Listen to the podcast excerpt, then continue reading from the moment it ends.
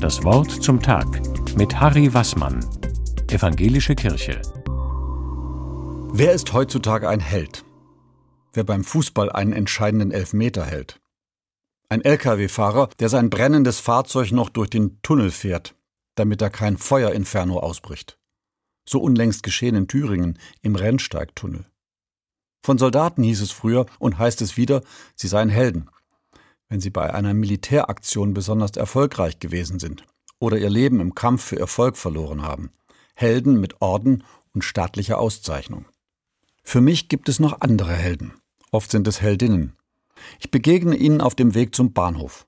Da komme ich nämlich am Kindergarten vorbei und denke, was die Erzieherinnen da heute wieder leisten.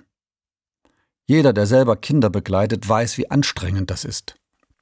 Ich tue mich schon mit zwei kleinen Enkeln schwer, bin nach ein paar Stunden richtig erschöpft. Und den Erzieherinnen in der Kita und den Lehrern in der Schule gelingt das in großen Gruppen, Tag ein, Tag aus. Unfassbar. Für mich sind sie wirklich Heldinnen und Helden des Alltags. Auch weil sie oft Streit schlichten müssen.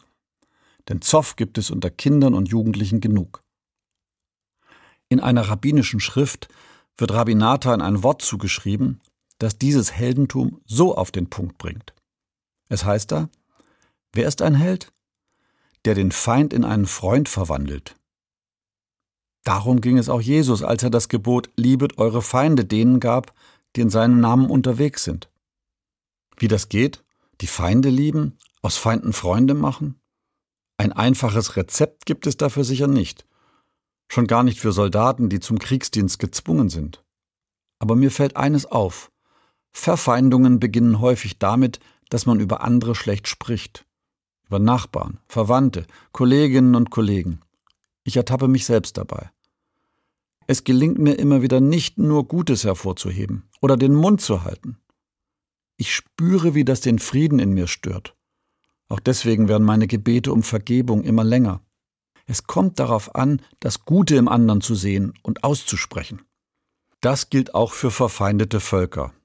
Auch und erst recht zwischen Völkern, die im Krieg gegeneinander sind. Wer ist ein Held? fragt Rabbi Nathan. Seine Antwort, der den Feind in einen Freund verwandelt. Es braucht auf dieser Welt zurzeit offenbar viele solche Heldinnen und Helden, in der Nähe und in der Ferne. Harry Wassmann, Evangelische Kirche, Rottenburg